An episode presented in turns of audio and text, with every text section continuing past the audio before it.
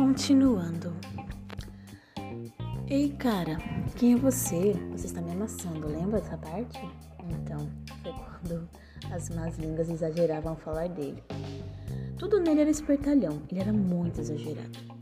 Ele falava sobre tudo.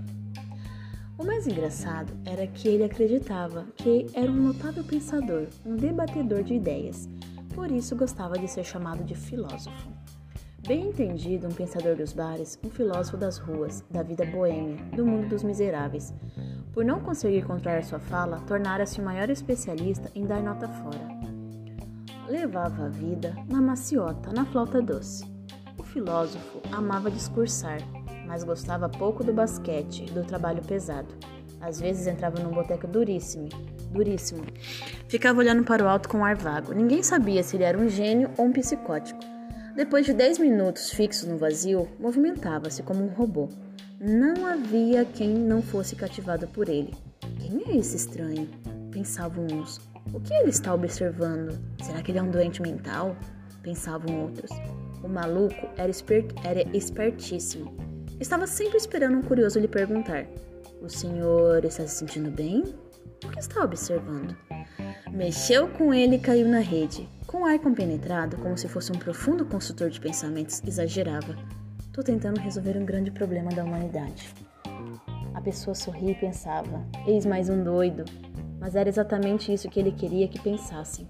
Então colocava um anzol na boca do curioso, elevava o tom de voz e fazia o que mais gostava: dar um nó na mente dele. Ah, Einstein, meu amigo, você tem razão, mas.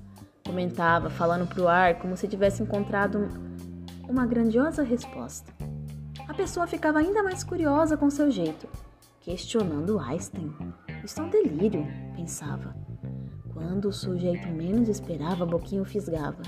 Nesse momento, voltava do céu para a terra, olhava para o curioso, fixava bem sua retina e com a voz vibrante dizia com imbatível convicção: Einstein, meu caro, comentou que a energia é igual à massa, vezes a velocidade da luz ao quadrado.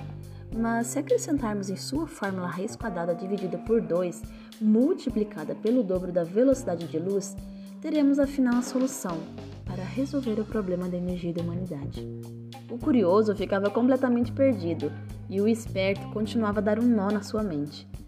Exaltando a si mesmo e mostrando intimidade com Einstein, dizia: Albert, se você estivesse aqui, me daria um beijo no cérebro. Encontrei a resposta finalmente. Depois dessa confusão, o curioso não sabia se ria ou se chorava. Nesse momento, o filósofo o bote. Dizia: Você entendeu a equação? O sujeito franzia a testa e abria as mãos, expressando que não sabia nenhum motivo pelo qual estava ouvindo. Esse era o seu segredo: falar sem nunca explicar. Desse modo, o espertalhão engolia o, gênio, o ingênuo.